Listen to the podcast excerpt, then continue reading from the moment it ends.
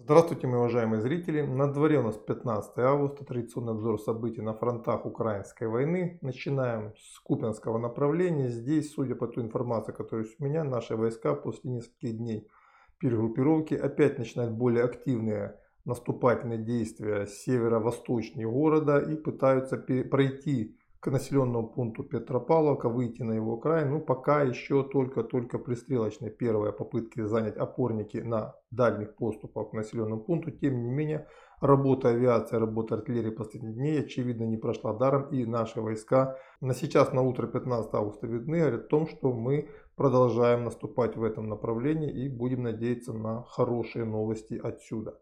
Южнее Сватовское направление Кременное. Здесь относительно затища, работает авиация, работает артиллерия. И то же самое можно сказать и по Артемовскому направлению. Наши войска и противник а больших наступательных действий здесь не предпринимают. Тоже работает авиация, артиллерия. Отдельно хочу сказать, что сегодня ночью наши ВКС нанесли очень мощные удары по тылам противника Харьковской области, на севере Донецкой области, по агломерации Славянско-Краматорской. Мы пытаемся выпилить в резервы противника до их подхода к линии боевого соприкосновения и частично нам это удается, что заметно помогает нашим парням успешно двигаться вперед. Также уже традиционно нет серьезных изменений в районе Авдеевки и Маринки. Судя по всему, наше командование проводит перегруппировку резервов и все резервы сейчас отправляются на два основных направления. Это севернее, условно Купянско, Сватовско, Кременное и второе это южное, условно Запорожское направление, где противник с каждым днем все очевиднее очевиднее проводит следующий этап своего контрнаступа. Причем ну, на самом деле тактические успехи у него есть буквально каждый день. Если накануне противник взял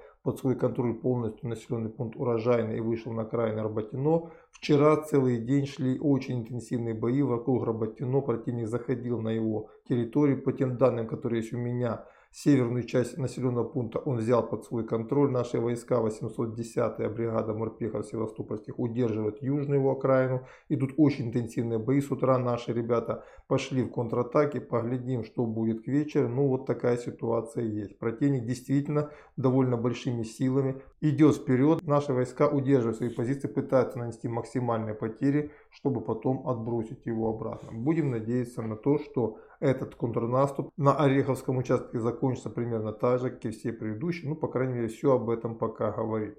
На Великоновоселовском участке сегодня, вернее вчера, противник активных боевых действий не предпринимал, очевидно пытаясь закрепиться в урожайном, чтобы после перегруппировки дальше двигаться на юг. Этим попытались воспользоваться наши части, попытались контратаковать, но, к сожалению, неудачно. Ну и также в конце выпуска хочу отметить, что сегодня ночью наши ВКС, кроме нанесения ударов по прифронтовой полосе, кстати, не только в Харьковской и Донецкой областях, а еще и по Запорожскому направлению, по Херсонскому работали, по Днепропетровскому, еще были нанесены мощные удары по тылам. В первую очередь мы нанесли удары по аэродромам, местам возможного базирования Су-24, носителя ракеты Шторм Shadow, которые наносят нам довольно существенные удары. Ну и также э, по тем данным, которые идут от Гауляйта в Зеленском, мы наносим удары по промышленным предприятиям, которые выпускают либо военную продукцию, либо являются складским помещением для накапливания военной техники Запада. Причем удары довольно успешные, прилеты есть во многих областях. Это Черкасская область, это Львовская область, это Хмельницкая, Волынская, Харьковская область, Днепропетровская, Винницкая. Везде есть успешные прилеты.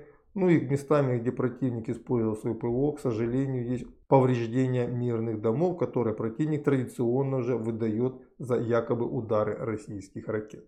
Вот это примерно то, что происходит сейчас на линии боевого соприкосновения. На этом и по этой теме на пока все. До свидания и до завтра.